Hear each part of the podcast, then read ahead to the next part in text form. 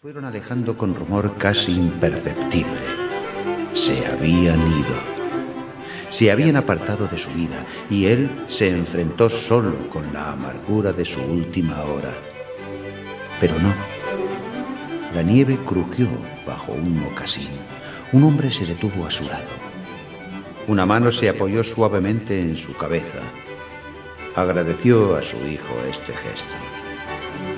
Se acordó de otros viejos cuyos hijos no se habían despedido de ellos cuando la tribu se fue.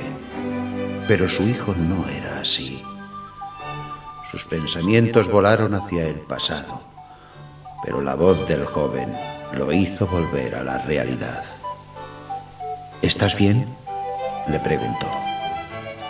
Y el viejo repuso, Estoy bien. ¿Tienes leña a tu lado?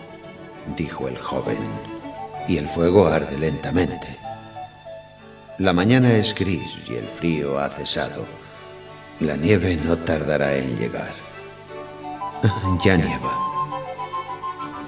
Sí, ya nieva. Los hombres de la tribu tienen prisa. Llevan pesados fardos y tienen el vientre liso por la falta de comida. El camino es largo y viajan con rapidez. Me voy. ¿Te parece bien? Sí. Soy como una hoja del último invierno, apenas sujeta a la rama. Al primer soplo me desprenderé. Mi voz es ya como la de una vieja. Mis ojos ya no ven el camino abierto a mis pies y mis pies son pesados. Estoy cansado. Me parece bien. Inclinó sin tristeza la frente y así permaneció hasta que hubo cesado el rumor de los pasos al aplastar la nieve y comprendió que su hijo ya no lo oiría si lo llamase. Entonces se apresuró a acercar la mano a la leña.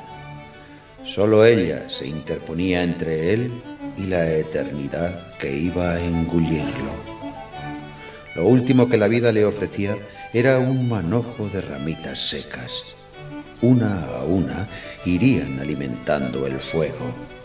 E igualmente, paso a paso, con sigilo, la muerte se acercaría a él. Y cuando la última ramita hubiese desprendido su calor, la intensidad de la helada aumentaría. Primero sucumbirían sus pies, después sus manos, y el entumecimiento ascendería lentamente por sus extremidades y se extendería por todo el cuerpo. Entonces inclinaría la cabeza sobre las rodillas y descansaría. Era muy sencillo.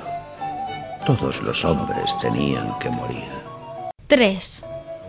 No se quejaba. Así era la vida y aquello le parecía justo. Él había nacido junto a la tierra y junto a ella había vivido. Su ley no le era desconocida. Para todos los hijos de aquella madre, la ley era la misma. La naturaleza no era muy bondadosa con los seres vivientes. No le preocupaba el individuo, solo le interesaba la especie. Esta era la mayor abstracción de que era capaz la mente bárbara del viejo Coscus y se aferraba a ella firmemente. Por doquier veía ejemplos de ello la subida de la savia, el verdor del capullo del sauce a punto de estallar, la caída de las hojas amarillentas. Esto resumía todo el ciclo. Pero la naturaleza asignaba una misión al individuo. Si éste no la cumplía, tenía que morir. Si la cumplía, daba lo mismo, moría también. ¿Qué le importaba esto a ella? Eran muchos los que se inclinaban ante sus sabias leyes, y eran las leyes las que perduraban, no quienes las obedecían. La tribu de Coscus era muy antigua. Los ancianos que él conoció de niño ya habían conocido a otros ancianos en su niñez. Esto demostraba que la tribu tenía vida propia, que subsistía porque todos sus miembros acataban las leyes de la naturaleza desde el pasado más remoto. Incluso aquellos de cuyas tumbas no quedaba recuerdo, las habían obedecido. Ellos no contaban. eran